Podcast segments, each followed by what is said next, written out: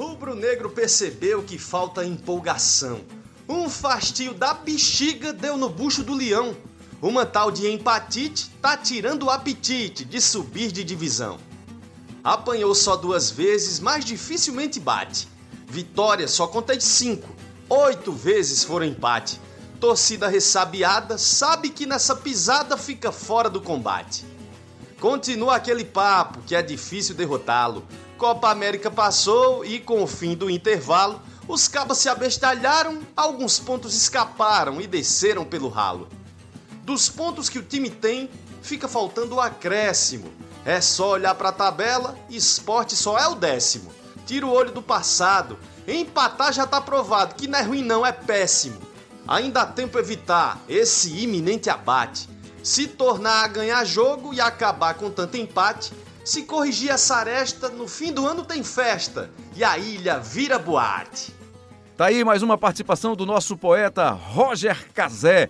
E esse é um tema muito importante, tema que a gente vai discutir também daqui a pouquinho no quarto episódio do nosso Embolada. Será que tem mesmo crise no esporte? O time que está apenas a um ponto do G4 da Série B do Campeonato Brasileiro? Bom, a gente vai falar sobre isso daqui a pouquinho, você não pode perder. Embolada, quarto episódio. Você pode nos encontrar em diversas plataformas: Google Podcast, Apple Podcast, no Globoesporte.com, no globoesporte.com/pe, tá lá na home, na primeira página você vai encontrar todos os episódios, os três episódios que já foram feitos, produzidos por nós e estamos na nossa quarta edição para você ter durante a semana inteira, na hora que você quiser, vai lá e é só escutar, curtir.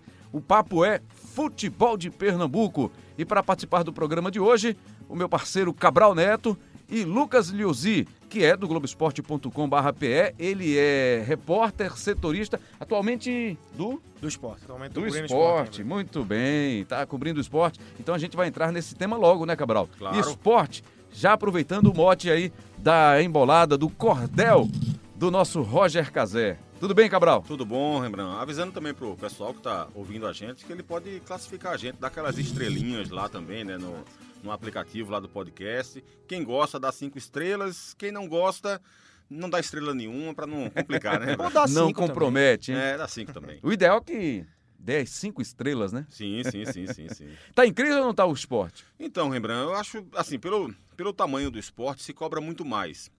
Eu acho que há uma crise, por exemplo, técnica, eu acho que há uma crise tática, acho que há uma crise financeira, mas acho que todas essas crises, elas são, digamos assim, solucionáveis no esporte.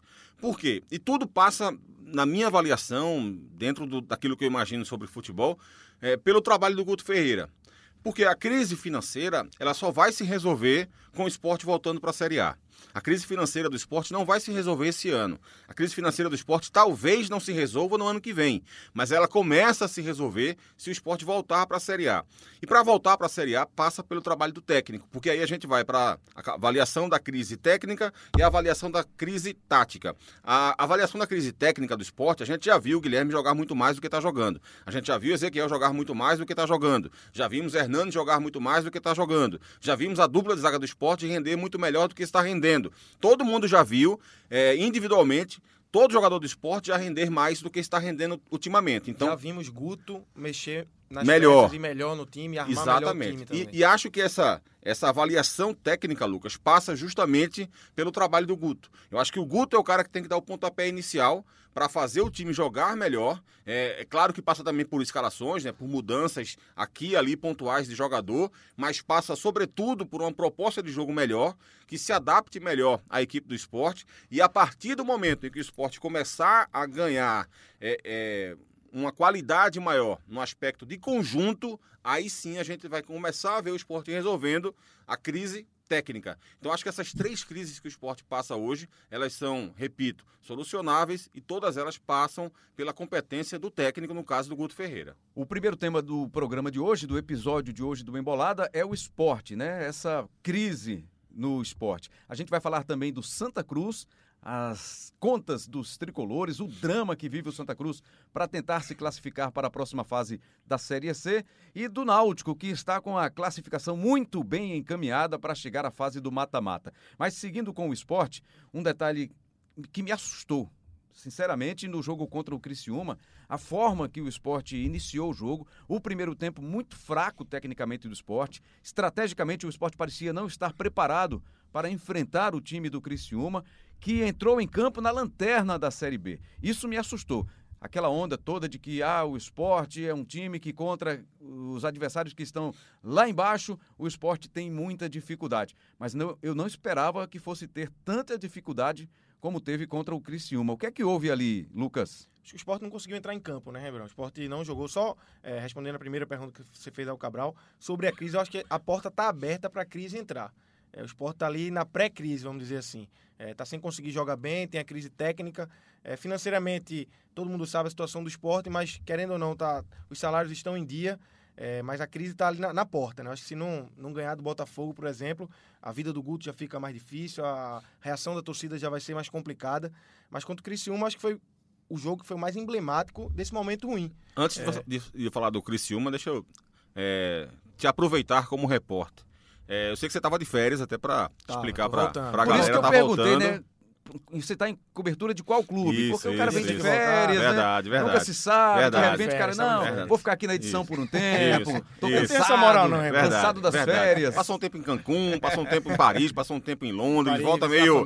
Aquele, aquele jet lag que chama, né? O cara É, é. Tirar o avião das costas. Tirar o avião das costas, exatamente. Mas aproveita e explore bastante Isso, aí essa, essa isso. veia de repórter dele. É, você acha que, que o Guto vai seriamente para a corda bamba se o esporte não vencer o Botafogo? Eu não falo de perder, não. Um empate, por exemplo, mais um empate. Você acha que ele entra na corda bamba definitivamente? Lucas? Essa semana, antes dele responder, eu ouvi do Tiago Medeiros no nosso Globo Esporte Pernambuco que a matéria do Globoesporte.com.br PE, tá lá, a matéria do Lucas Liuzzi, que o técnico está prestigiado. Não sei se foi essa palavra que ele usou, mas essa a é- referência é, a era pior essa. palavra de todas. Não, é- Que ele Foi até- estaria fortalecido. Como é que foi? Foi uma entrevista que o, que o Vanderson Lacerda, diretor, de futebol, me deu. É. Ele não usou a palavra prestigiado. Acho que já a turma já tá ligada nisso, né? Não vamos usar o prestigiado, que vão usar lá na frente. Mas ele falou que o Guto tá garantido, que não, não houve nenhuma reunião é, para decidir se o Guto sai ou não por enquanto. Mas eu acho que a pressão tá muito grande e caso o esporte tropece, como você falou, Cabral, até, acho que até um empate contra o Botafogo é, tem grandes chances do Guto sair. É esse tipo de coisa que eu discordo demais, sabe, Rembrandt? É, que é essa história do. é, hoje ele está prestigiado, hoje a gente vai segurar ele, mas daqui a três dias, se o resultado não vier. Quando o cara começa a pensar assim, chegou a hora de trocar. Eu não estou dizendo que a direção do esporte tenha que trocar o Guto Ferreira agora. Eu acho que o Guto tem potencial para fazer um bom trabalho. Ele é um técnico experiente, que já fez bons trabalhos em outros times, vinha fazendo esporte, né? um bom trabalho dentro do próprio esporte, mas está muito claro que o trabalho dele nesse momento é ruim. Então o que é que precisa? Precisa ter uma conversa com o Guto para que ele reavalie o que está sendo feito, para que ele aponte os defeitos do esporte, para que ele aponte as soluções que pode dar ao esporte, e aí se houver um convencimento da direção de futebol do clube, esse convencimento não pode ter um prazo de validade. Porque se eu tenho convicção no teu trabalho, eu não posso estabelecer uma meta de dias, de tempo para que esse trabalho comece a funcionar. Se eu tenho essa convicção, eu te deixo trabalhando, não coloco nenhum prazo de validade e você vai seguir teu trabalho. Agora, se eu passo a desconfiar do teu trabalho, seriamente chegou a hora de você trocar de treinador. Então, eu acho que o trabalho de diretor de futebol é esse, é ter essa convicção. E acho que a direção de futebol do esporte, como várias outras no Brasil, não demonstra a convicção que deveria demonstrar no Mas você, momento. você não acha que se, se por um acaso acontecer um tropeço contra o Botafogo, a situação dele fica insustentável? Então, é isso que eu estou dizendo. Não, não deveria ser, não deveria haver esse tipo de estabelecimento.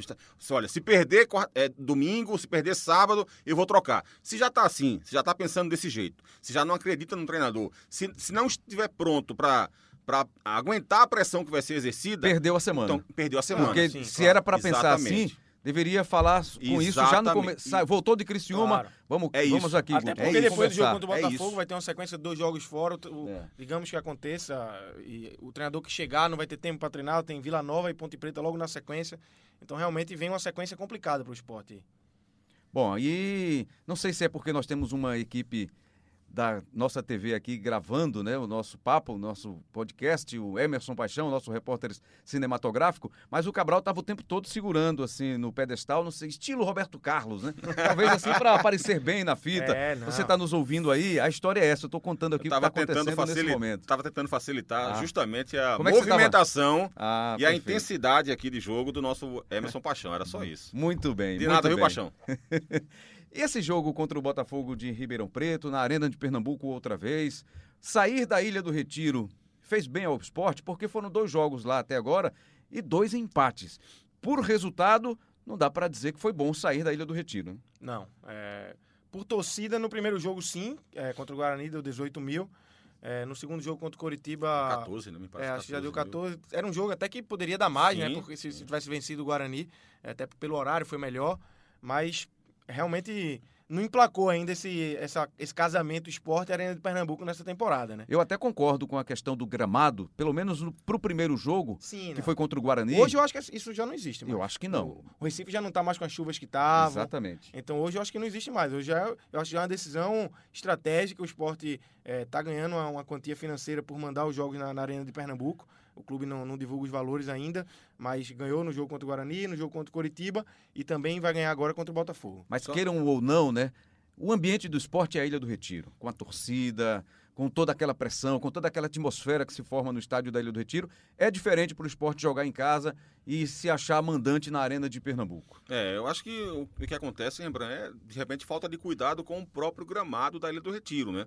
Que é um problema, inclusive, sério do esporte, não é desse ano, não, nem é dessa gestão, é de, nem da gestão anterior, é de várias gestões. É, o esporte é um clube que investe muito em sua em sua, sua, questão física, né? O centro treinamento do esporte está aí, é uma realidade muito bem construído, inclusive. É, o esporte tem um, uma sede social é, muito bem cuidada, né? Um, um, um, parque aquático, inclusive, de chamar atenção, mas não investe no seu, no seu gramado, que é a matéria-prima ali para os atletas poderem praticar um bom futebol e evitar, inclusive, lesões de jogadores. É, e o esporte vem quase que ano a ano enfrentando esse problema. Porque as chuvas, como você falou, já diminuíram bastante, né?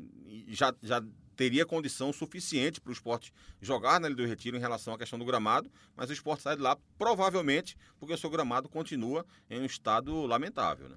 Bom, para a gente seguir no papo do esporte, é, o técnico Guto Ferreira repetiu a escalação na lateral esquerda com o Éder improvisado.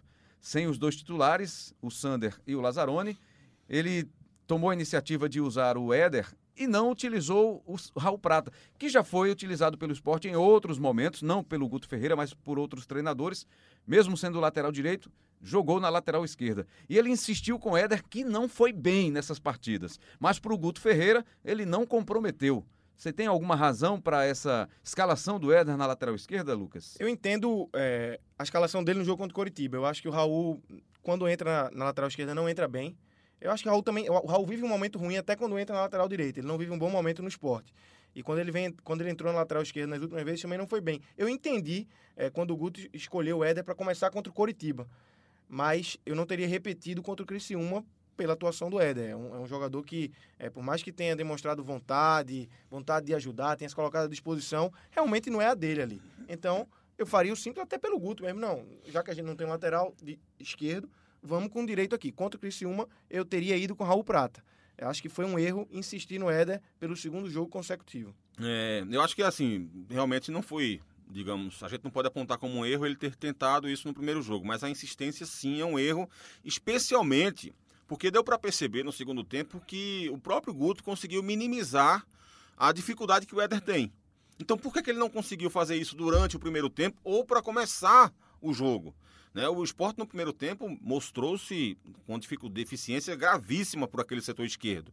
Né? O esporte praticamente só atacava pelo lado direito. Diga, e é um setor que, que defensivamente tem o Charles também, normalmente. Isso, né? isso. E, e já não, tinha, o Charles com o Criciúma. Então você estava desfalcado ali na parte defensiva. Né? Não tinha o lateral esquerdo, tinha um zagueiro improvisado e não tinha o volante que está acostumado a jogar por ali. Exato. Tava com o Iago e Ronaldo, os dois é. se revezando. É. É, e assim, realmente ficou meio com um buraco ali do lado esquerdo Isso. e até sobrecarregou o Éder, que não é da posição. Claro, claro. E aí o que é que você tinha no esporte? Você tinha o esporte praticamente o tempo inteiro com oito, nove jogadores do lado direito do campo, ninguém abria pelo lado esquerdo, o Éder não, apare, não aparecia pelo lado esquerdo para receber um passe, para receber uma virada de jogo, então ficava aquele buraco imenso ali, sem ninguém. O Guilherme muitas vezes saía da ponta esquerda, ia para a ponta direita, mas não havia o revezamento com o Ezequiel. O Ezequiel permanecia pelo lado direito, então o esporte ia todo penso para o lado direito e não jogava pelo lado esquerdo. E além disso, o Éder levando bola nas costas do Maicon o tempo inteiro. Né? O Foguinho e o Maicon deitando e rolando em cima dele, ele não conseguia deter aquele volume de jogo do Criciúma por, pelo setor dele. Quando volta para o segundo tempo, apesar da falha dele, né, ali de, de espaço, dele não ter percebido o Foguinho chegar por trás dele, mas houve uma melhora, houve um crescimento do lado esquerdo do esporte. E por que houve? Porque Iago passou a jogar mais pelo lado esquerdo, porque Guilherme deixou de sair do lado esquerdo, ou quando ele saiu, Ezequiel ia para lá e ficava do lado esquerdo, porque o Sami passou também a povoar um pouco mais do lado esquerdo. Então tudo isso contribuiu para que a Leandrinho também, né, quando entrou. Leandrinho também, Leandrinho também ficou jogando pelo lado esquerdo durante muito tempo, ajudando também por ali, ajudando não só na questão de marcação, mas criando possibilidades de passe, criando possibilidades de jogada. Então, o próprio Guto percebeu durante 49 minutos, sei lá, do primeiro tempo, que não estava funcionando. E ele conseguiu corrigir esse defeito no intervalo. Então, mas isso era para ter sido treinado durante a semana. Era para o esporte ter entrado em campo já e sabendo. Teve tempo, né? Teve tempo. Claro, 10 dias. Do, né? Exatamente. Foram 10 dias. Contra o Criciúma foram 10 dias de... de um jogo para o outro. Exatamente. E o mais preocupante é o seguinte: é que Guto está tendo esses espaços de treinamento, de trabalho, até pela agenda do esporte também no Campeonato Brasileiro. Teve uma sequência agora mais pesada, mas desde o campeoato não, estadual não, que ele vem que ele tendo, assumiu, ele vem tendo. Desde já, que ele tem. Já chegou até 15 dias. ele trabalho. não tem do que reclamar não, quanto a tempo de e trabalho. da Copa América também, né? Do período isso, da Copa América. Da Copa América. E foi justamente o momento de virada ao contrário para o esporte. O esporte né? voltou muito pior. O esporte vinha, apesar de não estar liderando o campeonato, ter tido alguma dificuldade em algum momento de ficar no G4, o esporte vinha jogando futebol Sim. muito melhor do que o que está jogando depois da Copa América. É, isso é muito nítido. É... Algumas peças individualmente voltaram mal. Isso. É, e você assim... citou no começo, Rafael Thierry, por exemplo, é... voltou muito, muito, muito diferente mal. do que ele apresentou no é, começo da, da Série B antes da parada. Exato. É um zagueiro que está tá sendo driblado facilmente, está uhum. deixando espaço. Isso. Então, e é, é, o que eu digo sempre, Lucas. Para mim, zagueiro bom é zagueiro protegido. Se o esporte não tem uma proteção adequada lá na frente, na frente dos zagueiros, os zagueiros vão começar a se complicar. Marcão né? essa proteção adequada agora? Eu acho que o Marcão ajuda muito, porque o Marcão é muito mais volante do que o Ronaldo, por exemplo. E aí você tem Marcão e Charles, Marcão e Charles formam uma dupla de volante muito melhor do que Ronaldo e Iago, por exemplo, ou Ronaldo Mas também o Marcão Igor. não pode ser também o salvador da pátria. Não, né? não, não, não. Como... É, eu acho que foi o que eu falei no começo do programa, Lucas. a, a, a a resolução desse problema passa exclusivamente por Guto. É, eu, eu, é, assim, o esporte, se a gente for debater aqui, por exemplo, o esporte precisa de contratações.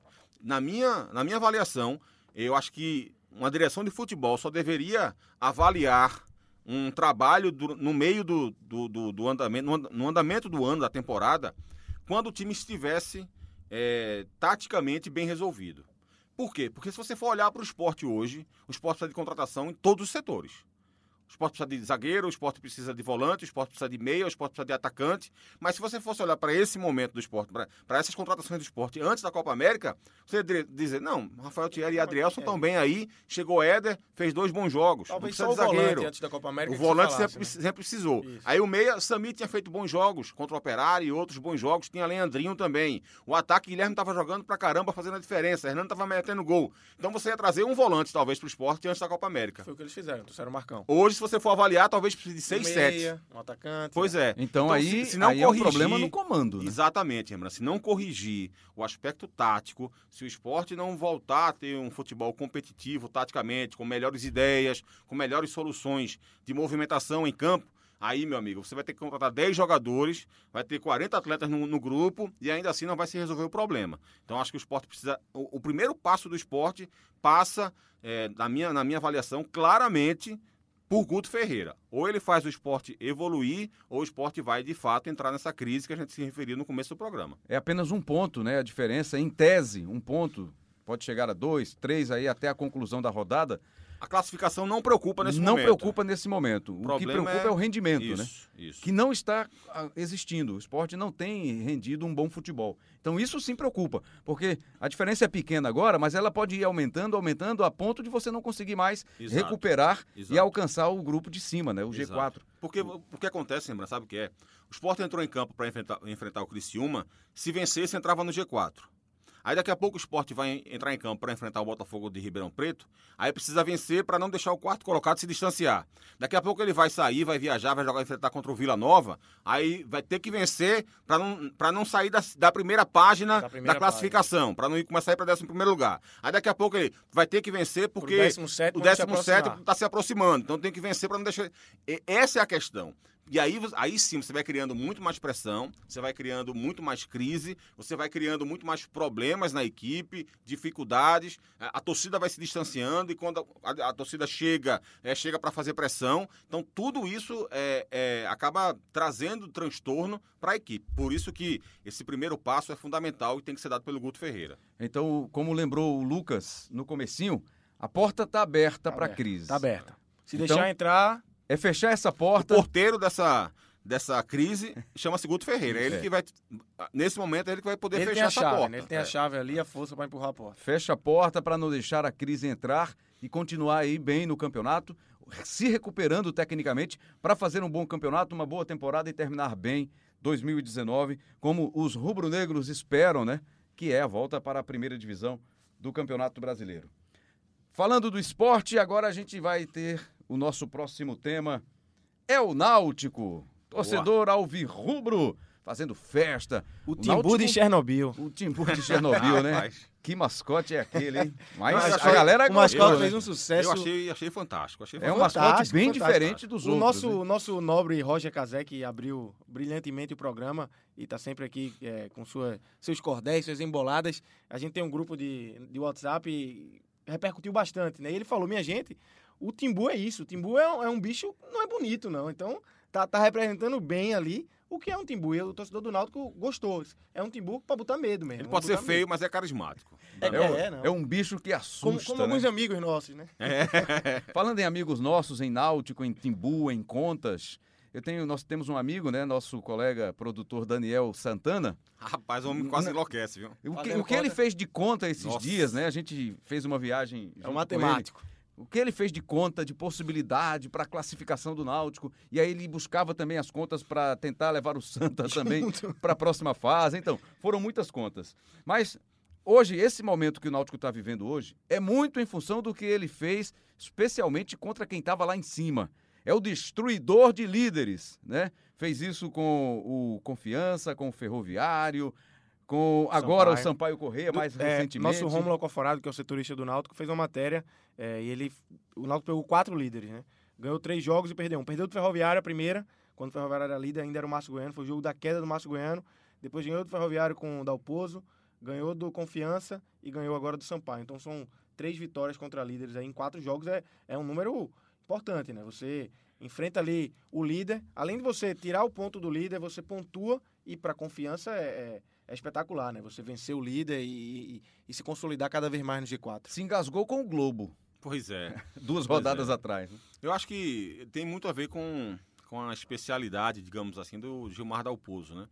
Que eu acho que está fazendo mais uma vez um bom trabalho no Náutico. Eu acho que quando ele saiu, inclusive, da primeira vez do Náutico, alguns anos atrás, acho que foi muito precipitada a saída dele do Náutico. É... E, por incrível que pareça, ele saiu naquela época pelo mesmo motivo que o Márcio Goiano está saindo agora, né? Porque o Náutico estava perdendo alguns jogos decisivos, perdeu mata-mata, ficou em quinto lugar na Série B naquela oportunidade com o Gilmar Dalpozo e tal. E o Márcio Goiano também saiu por conta disso agora e chamaram o Gilmar Dalpozo. O Márcio Goiano saiu e chamaram o Dalpozo agora. Mas eu acho que o Dalpozo faz mais um belo trabalho e eu acho que isso tem a ver com o, o tipo de trabalho dele, lembrando, porque as equipes do Dalpozo se defendem muito bem. Né? E, aí você passa a ser mais dependente dessa marcação, dessa, desse sistema defensivo, quando você enfrenta boas equipes, né? quando você enfrenta os melhores times, que também saem para o jogo, que também atacam, que também tentam vazar a tua equipe. E aí, quando você enfrenta um adversário como o Globo, por exemplo, que vai entrar em campo como franco atirador, que vai se fechar, né? que vai tentar é, utilizar as tuas armas contra você mesmo, ou seja, também jogar no contra-ataque, aí talvez isso traga alguma complicação. Mas é apenas uma tese, uma teoria, hum, e acho que num, num, num bojo geral, sem dúvida, o Náutico, o Dalpozo faz um belo trabalho. E a volta do atacante Thiago surpreendeu a muita gente, né? É. O diagnóstico era uma lesão de grau 2, que demandaria aí pelo menos três semanas para se recuperar. O cara voltou e voltou bem, voltou jogou muito antes do minutos, tempo, jogou né? os 90 minutos E contribuiu para mais uma vitória do Náutico, Lucas. É, ele é, talvez, eu acho que é o grande destaque do Náutico, né? O Náutico tem, tem peças importantes, de Mendes vem fazendo um bom campeonato, Rafael Oliveira entrou bem no lugar do, do, do Wallace, William Josa Simões. voltou a jogar bem. Josa voltou bem, voltou bem. William Simões é um, é um, é um- foi uma contratação Sim, acertada do Náutico. Muita gente lamentou a saída do Assis. É, quando chegou o William Simões, tomou conta da lateral esquerda, titular.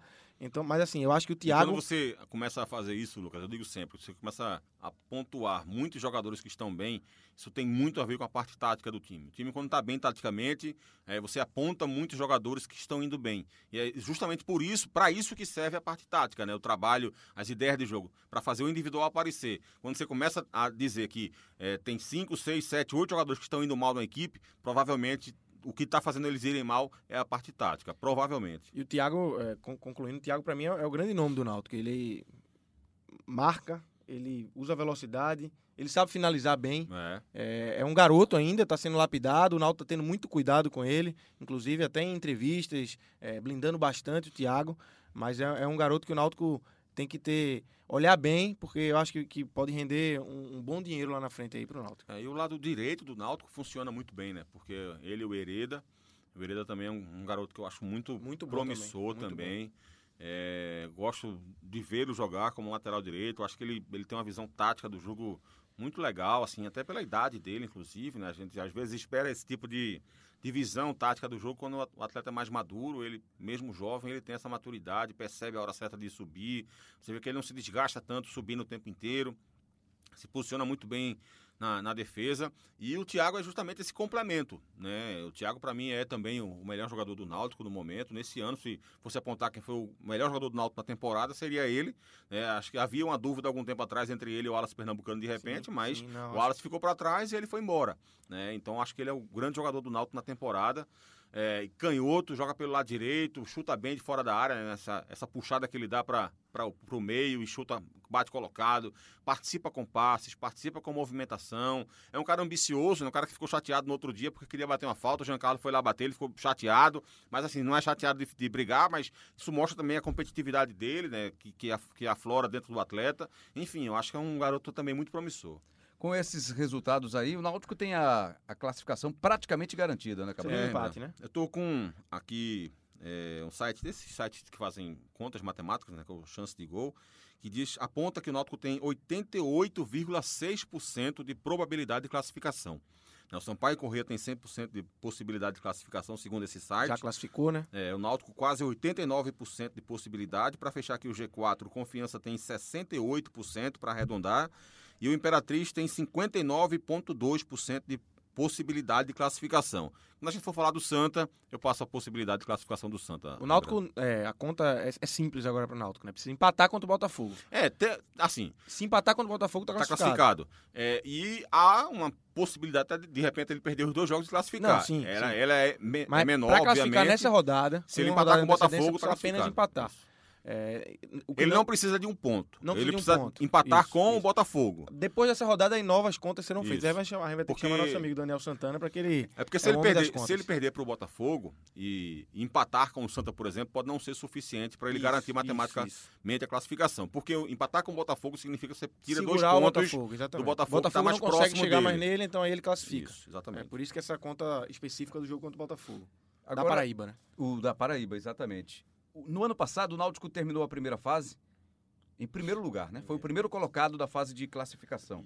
E aí foi para o mata-mata, decidiu em casa e não conseguiu passar, não conseguiu subir para a Série B. Mas perdeu a classificação lá, né, Rembrandt? Contra É o no primeiro jogo, já né? Levou eh, 3x0, no começo do segundo tempo já tava 3x0, fez um gol no final ali com o Ortigosa, trouxe um 3x1 pra cá, mas já não teve mais forças, né? Tomou gol de frente aqui, inclusive, também. Tomou né? gol de frente, foi todo, foi todo pro ataque, tomou um gol, ainda conseguiu empatar, mas não. Então, ser primeiro, segundo, terceiro ou quarto colocado pode não fazer muita diferença, não, né? Para brigar pela classificação na próxima fase. Deixa o Lucas falar, porque senão eu falo demais aí. eu acho que é as, pessoas, importante. as pessoas estão começando a perceber que eu falo um pouquinho demais, né? Agora, né? Só agora. Só agora estão percebendo É, o, isso. o Embolada tá dando esse espaço Ah, para Cabral Neto. Sempre sonhou com isso. Sempre sonhou com isso. Eu acho que é importante, Rembrandt. Eu acho que. É, tal- claro que não é ciência exata. Você tá Determinante, né? segundo, você vai passar, mas eu acho que você decidir em casa, é, eu acho que é importante. Principalmente agora, o Náutico com os aflitos. é, se conseguir ficar em, em- primeiro. Primeiro eu acho difícil pe- pegar o Sampaio, mas em primeiro ou segundo. é, fazer esse segundo jogo nos aflitos, eu acho que é importante. Agora tem que ir com uma estratégia melhor para o jogo fora de casa, que foi o erro do ano passado. É, foi errado jogar contra. Jogou de uma forma errada contra o Bragantino. O Márcio armou o time de uma forma errada. Inclusive, é, muitas críticas ao Márcio Goiano nesse ano ainda são por conta do que aconteceu contra o Bragantino lá. Foi um jogo atípico do Náutico, o Náutico que vinha arrasando todo mundo na Série C, uma campanha arrasadora, saiu da lanterna para a primeira colocação e contra o Bragantino levou 3 a 0 em, em 50 minutos, estava 3 a 0 para o Bragantino. Então tem que é importante decidir em casa, mas você tem que valorizar o jogo fora de casa, fazer uma estratégia importante, interessante para que você venha para casa, né, Cabral? É, com condições de, de fazer a festa. É, porque é, existem vários exemplos né, dos dois lados. É, o Fortaleza, por exemplo, de todos os anos que esteve na Série C, o ano que ele menos pontuou foi o ano que ele subiu. Né? Ele subia sempre, ele quase sempre ficava em primeiro lugar no grupo, ia decidir a classificação em casa, no, no Castelão lotado e acabava sendo eliminado. No ano que ele terminou em quarto lugar, ele acabou subindo é, da Série C para a Série B. Existem também vários outros exemplos de equipes que né, precisam do jogo da volta dentro de casa para recuperar um resultado às vezes ruim fora. Então, assim, é, é difícil você ter uma, uma, uma, certeza do que é melhor. A única certeza que eu tenho nesse aspecto é que a equipe precisa de um bom resultado no primeiro jogo. Eu acho muito difícil, muito difícil, e aí acho que são mais exemplos que, que fortalecem essa minha tese. Muito difícil que uma equipe consiga reverter a vantagem colocada por uma equipe no primeiro jogo. Especialmente quando há um equilíbrio. Especialmente quando há um equilíbrio. Quando você, às vezes, vai para o para esse tipo. A Copa do Brasil, nas oitavas de final, por exemplo, tem esse é, sorteio meio que direcionado, né? As equipes que vêm da Libertadores enfrentam as equipes que não estavam disputando a Libertadores. Então, às vezes, calha de uma equipe muito forte da Libertadores pegar um time que foi campeão da Série B do ano passado, por exemplo, que ganhou essa vaga nas oitavas de final. Ou é, um adversário menos qualificado. E aí, às vezes, até ele coloca um time misto ou algo do tipo, ou se complica no primeiro jogo, chega na volta, ele vai e consegue refazer. E isso sem problema, goleia e tal. Mas quando há um equilíbrio técnico entre as equipes, é, você necessariamente, na minha avaliação, precisa de um bom resultado. Se o Náutico jogar a primeira fora de casa, ele tem que trazer pelo menos um empate ou, no máximo, perder por 1 a 0 e se ele consegue, é, se ele for fazer o primeiro jogo em casa, precisa armar um, uma estratégia de jogo para sair com uma vantagem de 2 a 0 Fazer essa história... o Bragantino fez isso, no ano passado com isso. o próprio Náutico. Né? Por que eu estou dizendo isso? Para contextualizar.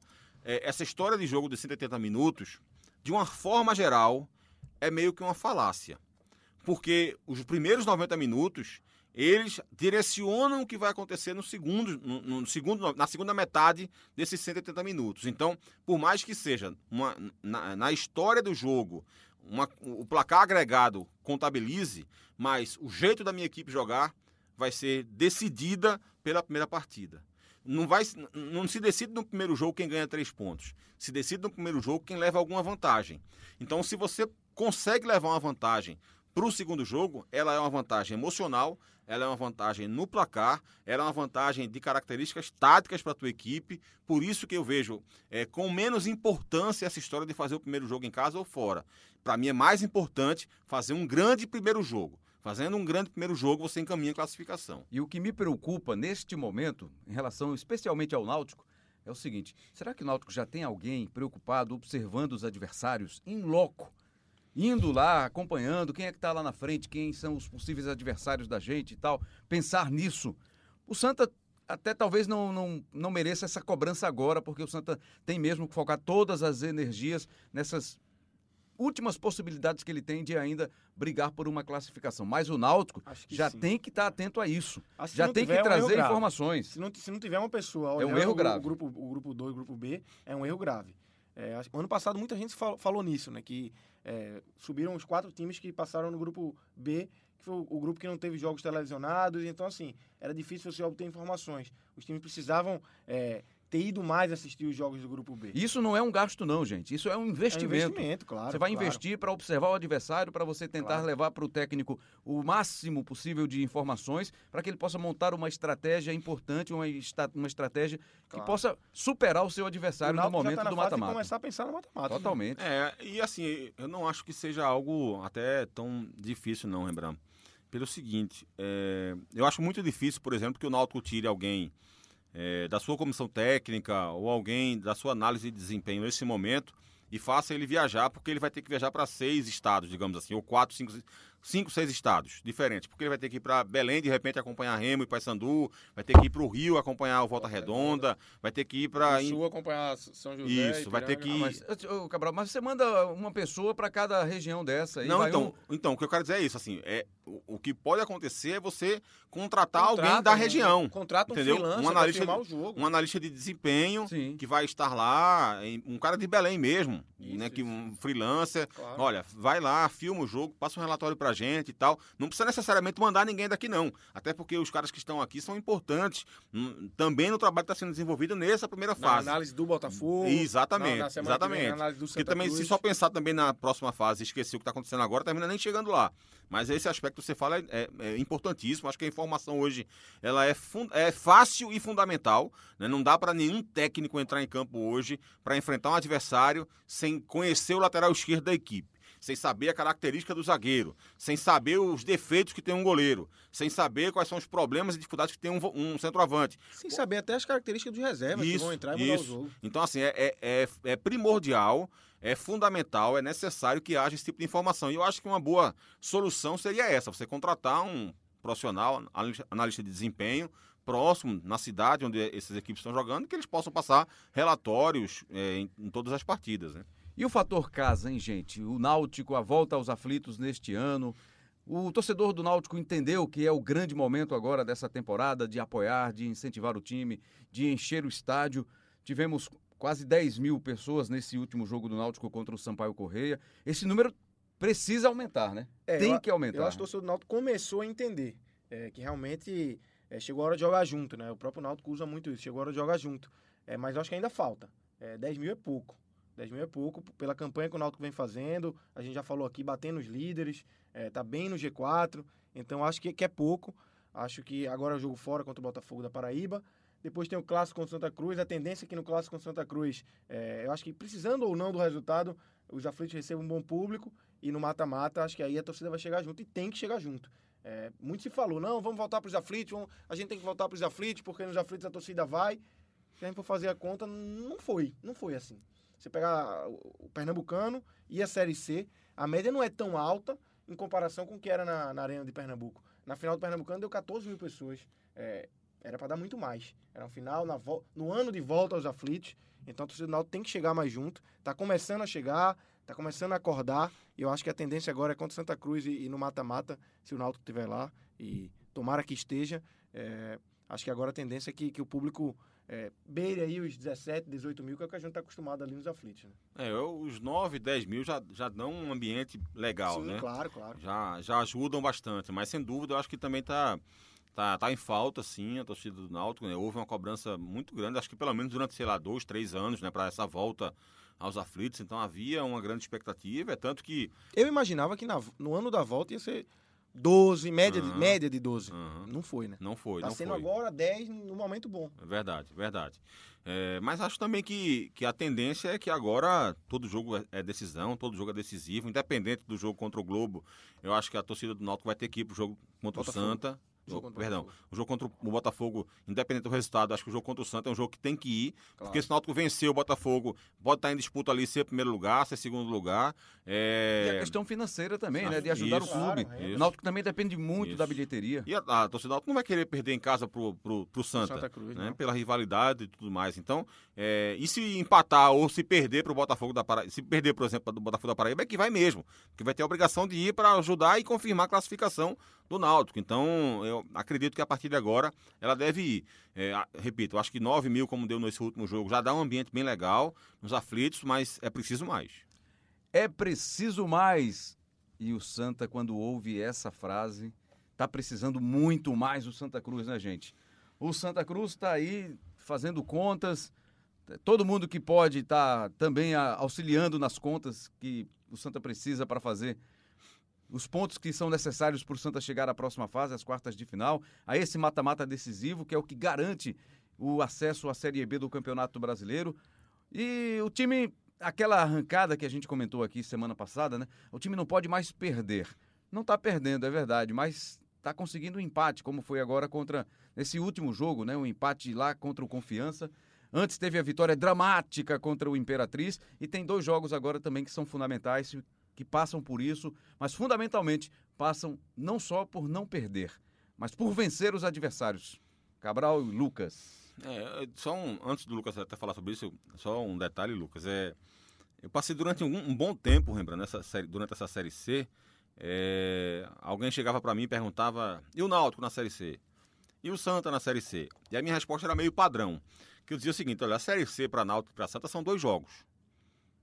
Por que eu dizia isso? Porque eu achava que era meio que favas contadas. Você estava Passar, né? extremamente confiante de Isso. que os times se classificariam. Náutico e Santa se classificariam. Então a decisão seriam os dois jogos da quarta de final. Série C, na minha cabeça, para Náutico e Santa sempre foi isso. Dois jogos decisivos. Porque, para mim, a primeira fase seria meio que protocolar. Por quê? Porque eu achava que o Náutico tinha potencial de crescimento, a equipe do Náutico tinha potencial de crescimento, tinha mostrado isso durante uma boa parte do Campeonato Pernambucano é, é, e, e também na, na, na, na Copa do Nordeste. O lado do Santa Cruz, eu via o Santa Cruz também com potencial, porque começou bem o ano com o Leston e tudo mais. Daqui a pouco chega Milton Mendes, então é, fez grande jogo contra o ABC, grande jogo contra o Fluminense, então um time de potencial. E Então, a chegada de Milton, É, todo mundo botou isso, muita fé né, no que isso. aconteceu no então Santos. para mim, a primeira fase seria meio que protocolar. Eu achava que Náutico e Santa passariam e aí esses dois jogos iriam decidir.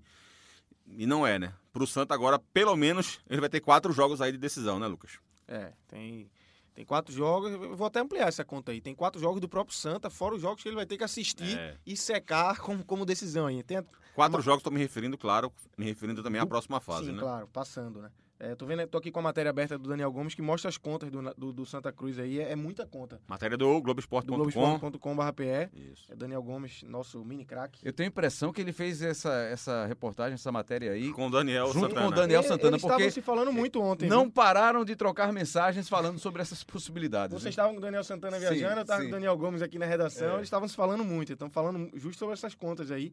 Então o Santos tem que ganhar e tem que. tre- três de cinco resultados eh, tem que acontecer. O Confiança não pode somar mais três pontos, o Imperatriz não pode somar mais quatro pontos, o Náutico não pode somar mais um ponto, o Botafogo da Paraíba não pode somar quatro pontos e o Ferroviário não pode somar seis pontos. Então é muita conta. Muita É conta. dramático, é É dramático. muita conta. é, Ninguém esperava, como você falou, Cabral, que o Santa Cruz ia chegar nesse momento precisando disso tudo, né? É. Mas agora que chegou, é botar a calculadora. Agora, não é injusto. Não é injusto que o Santa Cruz chegue nesse momento dessa forma. É, eu vejo de vez em quando algumas tabelas de classificações e eu acho que são mentirosas às vezes com algumas equipes. Eu acho que algumas equipes merecem um pouco mais do que têm e às vezes têm um pouco mais do que merecem na classificação, né? Por, por alguns jogos e tal que tiveram. No caso do Santa, eu acho que ela espelha muito bem o momento que o Santa Cruz vive esse ano. Porque o, o time começou é, patinando com o Leston. Chegou um momento em que você percebia que o time não conseguia evoluir, que o Leston tentava até de alguma forma, mas não evoluía. Chega Milton Mendes, o time começa a melhorar seu jogo gradativamente, mas lentamente também. Jogo a jogo o time melhorava um pouquinho, melhorava um pouquinho, melhorava um pouquinho, mas o resultado vinha, o resultado vinha. Daqui a pouco o time para de, de melhorar, começa a piorar e aí ele piora mais acelerado do que ele vinha melhorando é, e os resultados começam a não aparecer mais. Então acho que a, a situação do Santa hoje é muito justa é, para aquilo que o time desenvolveu ou deixou de desenvolver. Eu acho que o Milton Mendes também é, teve algumas falhas importantes, né, muitas mexidas em, em algum momento da, da, do campeonato e aquilo atrapalhou muito o desempenho da equipe. É, a avaliação de jogos dele eu acho que são, são muito preocupantes, porque eu não sei se aquilo ali é só um discurso para a torcida, eu não sei se aquilo ali é um discurso para o time, ou eu não sei se aquilo ali é a verdade absoluta do que ele pensa, do que ele vê. Para ele mesmo, é um discurso É. para ele mesmo. né? Pois é. É, então, assim, se, se você não consegue detectar os defeitos da tua equipe, como é que você vai corrigir esses defeitos? Se você não vê algo como defeito, você não vai corrigi-los nunca. Né? Então, em alguns momentos, eu percebia isso no Santa. E aí o time acho que chegou muito na base mesmo da, da garra, da raça, porque aquele jogo contra o Imperatriz foi isso. O time jogou mal pra caramba, foi mal de novo, né? Como tinha ido contra o ABC, como tinha ido mal contra vários outros times. Tava mal de novo, perdendo o jogo aos 45 do segundo tempo. Faz dois gols em dois minutos, com o Vitão como centroavante. Gol de Augusto. Dudu batendo, tentando de cabeça, a bola bate nas costas dele, sobra para Augusto fazer gol de cabeça. Então, é, foi um, gol- um jogo realmente de, de força, de garra, de Superação. raça, de superação e não de rendimento. E aí vem para outro jogo, joga mal de novo, no aspecto criativo, no aspecto ofensivo. Houve uma pequena melhora no, no- no sistema defensivo no segundo tempo, mas até o sistema defensivo, que merecia um pouco de elogio, terminou o jogo tomando sufoco. do Confiança, né? Com duas, três chances ali claríssimas do Confiança. O Anderson fez uma grande defesa, depois o Ari perdeu um gol cara a cara com ele dentro da pequena área. Então, mesmo na melhora de, de, de desempenho defensivo, houve dois momentos, houve três, quatro minutos ali de causa absoluta na defesa do Santa. Então, o time merece hoje estar, é, digamos, com essa dificuldade para se, se garantir. E aquilo que eu prometi, lembra, sobre a, o percentual de, de, de possibilidade de classificação do Santa, segundo o site Chance de Gol, é de apenas 11,8%. Só relembrando, o Sampaio Corrêa tem 100%, já está garantido, o Náutico 88,6%, o Confiança 67,9%, o Imperatriz, que é o quarto colocado, 59,2%, o Botafogo da Paraíba 49,5%, o Ferroviário tem 23% e o Santa 11,8% chance de classificação. Dos que, dos que têm chances de classificação, o Santa é o que tem o menor Menos, percentual, isso, né? Isso, exatamente. 11% apenas de chance de classificação para a próxima fase. É, o Santa tem dois jogos para fazer o que, que não fez até agora, né? É, jogar bem, vencer e... E um agravante, né? Sem o seu... Não sei se nem... Não sei nem se ele foi o principal jogador do Santa na Série C, porque teve problema de, de lesão. É, acho que o principal jogador do Santa é é Anderson, né? Isso. É o goleiro. Isso. Sim, Mas sim. sem pipico. Pelo menos a princípio, né? Não sei- a não ser que surpreenda, como o Náutico surpreendeu aí com, com a escalação de Thiago no jogo contra o Sampaio, e o Pipico apareça nesse fim de semana com, com gosto de gás, né? Acho que nesse final de semana é difícil. Talvez con- contra o Náutico, é, eles estão trabalhando para isso, para que é, se o Pipico for jogar, seja contra o Náutico. É, então vai, vai ter que se virar aí com o que tem no jogo contra o Globo. É, Guilherme Queiroz, talvez, também não conseguiu emplacar ainda, tá desde, de- desde o começo da Série C, não conseguiu, as chances que teve, não conseguiu ir bem. É, é- realmente é um desfalque importante, apesar do Pipico não estar sendo o cara do Santa Cruz na Série C, ele é um cara que, que sempre gera um pouco mais de atenção aos adversários, é, o adversário marca com dois, então abre um pouco mais de espaço para chegar Dudu, para chegar Everton. Então sem o Pipico é complicado, vai ter que se virar, Milton vai ter que se virar valendo aí. E a gente, você citando esses nomes aí, a gente vê que, que não são jogadores, assim, jovens, né? Não são caras sem bagagem. Everton, Dudu, Misael, o próprio. Misael, Celcinho, que veio Marcelo também, Matos. não teve condição de jogar, Marcelo Matos, Marcos Martins, que iniciou aí a temporada do lateral direito, que era muito bom dentro do, de, uma, de um padrão ali de exigência, É, mas era um isso. cara que contribuía bastante para o Santa Cruz na lateral direita, e o Santa acabou não tendo chance de brigar por ele para É, só que ele não tem um continuasse. time né? jovem, não. Não dá para colocar na conta da ah, Falta, inexperiente, falta não. experiência a esse time. Não, Não, dá para colocar nessa conta, não.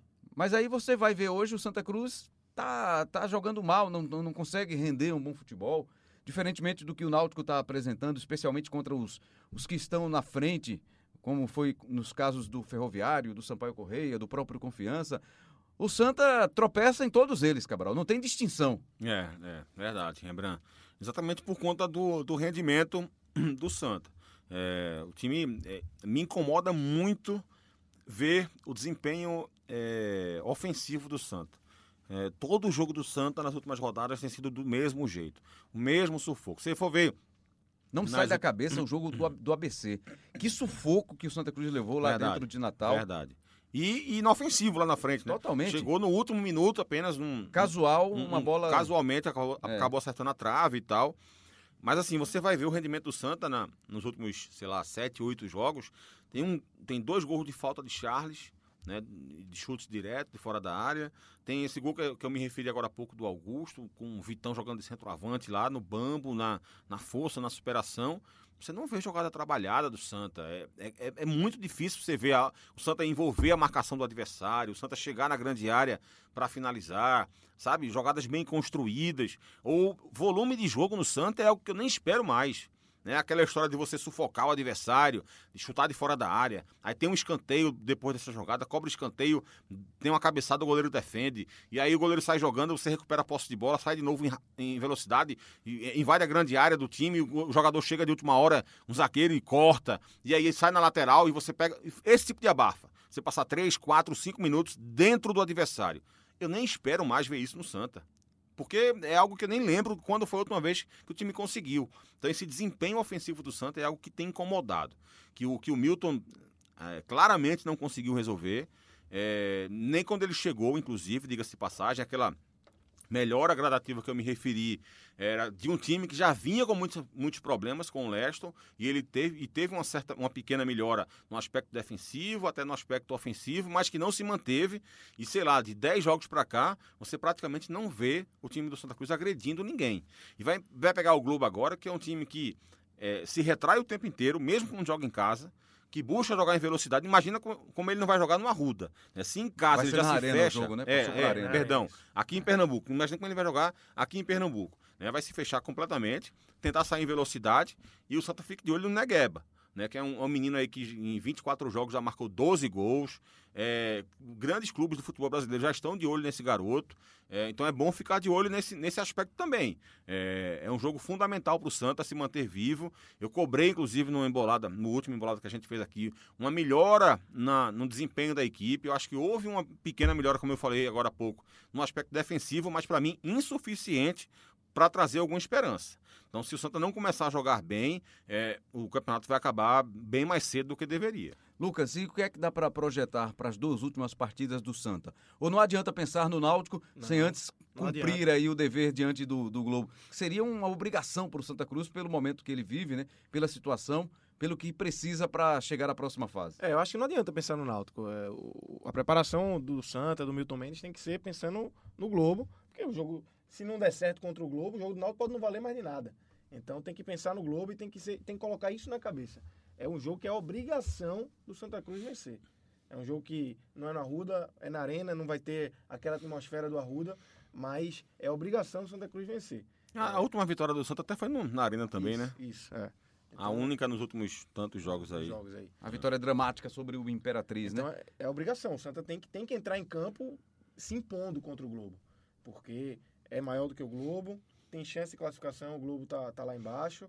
O Globo, como o Cabral já falou, joga ali só na defesa, então o Santa Cruz tem que armar uma estratégia para agredir o tempo todo o Globo, é. fazer o que não vem fazendo, né, Cabral? Isso, exatamente. Não vem fazendo, não exatamente. vem agredindo, mas tal, esse tem que ser o jogo para começar é. a agredir, porque rever não vai lugar nenhum. Rever a utilização de dois volantes é, no Santa, acho que o time melhorou, por exemplo, quando o Lucas Guimarães saiu no último jogo, que o Daniel Costa entrou, o time melhorou é, no, do, no, nos últimos minutos do primeiro tempo, né? No segundo tempo, não. Ficou no padrão ainda muito baixo, mas pelo menos deu uma, uma, uma certa esperança de algo novo no time do Santa, é, até porque o Everton cresceu, o Daniel Costa qualificou o passe um pouco mais na frente, o Everton qualificou o passe um pouco mais atrás, então aquilo foi interessante, foi uma amostra de algo que pode vir. Eu acho que o Milton deveria insistir nesse tipo de trabalho durante a semana, porque como eu falei aqui, o time do Santa Cruz vai ter que ter sim uma recomposição defensiva muito rápida, muito, muito, é, muito ligada no jogo, mas se você não agredir o adversário, se você não for partir para cima do adversário, você não vai ter o resultado que você precisa, que você necessita. Se você não trouxer algo novo, você não vai ter um resultado, um rendimento novo também. Vai ficar na mesmice. Então, por isso eu acho que ele deveria, já que durante, sei lá, 15, 20 minutos ali no primeiro tempo, deu uma, uma certa esperança, um, um ar de, de algo novo surgindo no time do Santa. Então, trabalha um pouco isso, testa isso durante a semana, vai para o jogo contra o Globo pensando num time um pouco mais leve, um pouco mais solto, é, contra um adversário que vai se fechar, então não, de repente não tem necessidade de você ter dois volantes, coloca um cara um pouco mais ofensivo, faz o teste. Eu acho que pelo menos trabalhar durante a semana ele deveria trabalhar várias vezes dessa forma. A questão do Santa jogar na arena, eu acho que é um pouco diferente do que a gente falou sobre a questão do esporte, né? Que já deveria ter voltado a jogar na Ilha do Retiro. O gramado do Arruda me parece mais castigado. Uhum. Então, para o Santa é, ainda é interessante continuar jogando na Arena de Pernambuco pelo fator campo, né? Campo de jogo mesmo. É, tá bem, tá bem ruim, né?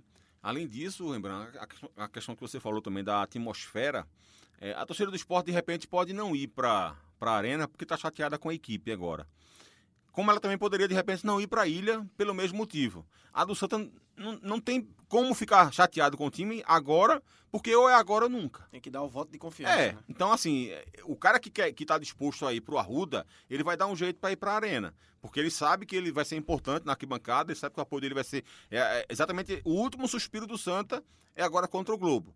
Ele tem que vencer o Globo para continuar respirando e ter a possibilidade de um novo suspiro para quando enfrentar o Náutico. Porque se ele não vence o Globo agora, ele está fora da equação, está fora da disputa. Então, por isso eu acho que no aspecto de público vai interferir menos, porque eu acho que o público vai acabar sendo parecido com o que seria no Arruda também. Já temos quase uma hora de papo. Se tivéssemos mais uma hora, tava tranquilo pro Cabral. Cabral, não ia, tava Cabral tranquilão? ia deitar e rolar aí. Eu, eu, eu, eu, eu tava marcando aqui, inclusive, Rembrandt, pela minha marcação aqui que eu tava fazendo. É tipo GPS jogador, né? Sim, sim, Que- que sim. usa aquele- parece Uma hora ele, ele você falou falou? 55 Parece, minutos. parece sutiã, parece sutiã, né? Que o jogador usa. Pronto, eu peguei aqui os dados aqui. Do, Muito bem. Meu fisiologista bem. Tomás passou aqui na mim. de desempenho. Meu analista de desempenho aqui. O, você falou 32 minutos. O Lucas falou 18 minutos e meio. Eu falei 9 minutos e Que é isso, bom. que é isso. Deixa eu bom. finalizar então a edição de hoje, o episódio de hoje, o Embolada 4, perguntando a vocês: alguma preocupação com a arbitragem na Série C até agora em jogos de Santa e Náutico? Algo que possa trazer algum desconforto, alguma preocupação para esses jogos finais em relação à arbitragem? Lembra, olha, pelo que aconteceu até aqui, do que eu assisti, do que eu vi, não. É, não vi nenhuma, nenhum erro. Assim, na- nada é, direcionado.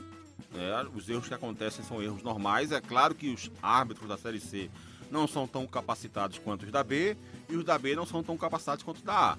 Alguns, às vezes, passeiam, né? São árbitros de Série B, mas que às vezes fazem um jogo na Série A. Ou o cara de Série A e às vezes fazem um jogo de Série B.